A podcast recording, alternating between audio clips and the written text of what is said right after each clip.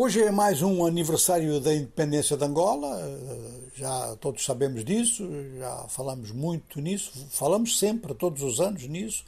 É uma data importante para um dos países mais importantes da África e é claro que há sempre a velha discussão, essa discussão arrasta-se já há décadas, eh, sobre os desempenhos, sobre o resultado em termos políticos, sociais, económicos, culturais, etc., destes anos.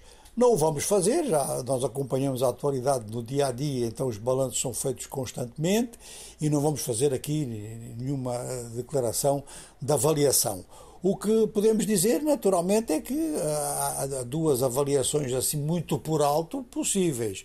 Uma é que Angola está muito abaixo do seu potencial eh, em, em, quase tudo, e por, isto por um lado, e por outro lado que a construção de um Estado é algo que se faz no longo prazo. Então nós vamos continuar a acompanhar Angola e é claro que isto repercute no nosso cotidiano, não precisa ser em nenhum espaço especial. Dito isso, hoje, dia 11 de novembro, a África aguarda com ansiedade resultados de uma reunião em Addis Abeba da Comissão de Paz e Segurança da União Africana.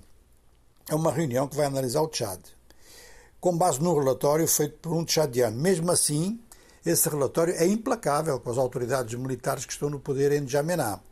Por um lado, há uma forte crítica a não se ter respeitado no esquema de transição tchadiano o prazo máximo de 18 meses para essa transição, e por outro lado que quem dirige essa transição no governo militar pode vir a ser candidato depois. Isto vai direto ao atual presidente do governo de transição Idriss Deby, o filho do falecido Idriss Deby.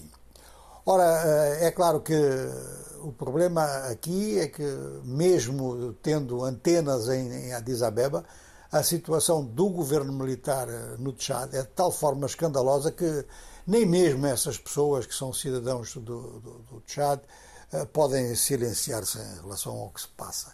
Isto é um ponto.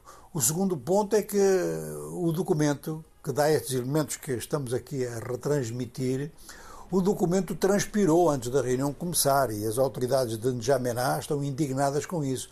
Acham que foi intencional. Bom, talvez no final do dia se tenham informações e as previsões é de que o Tchad pode vir a ficar sob novas sanções.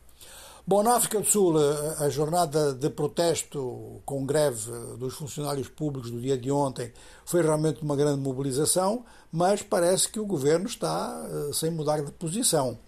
Então, eh, os sindicatos estão a pedir um aumento de 6%, há casos em que se citam 10% e o governo está a oferecer 3%. É a primeira oferta de aumento na administração pública sul-africana desde 2018 e o governo diz que não pode fazer mais do que isto.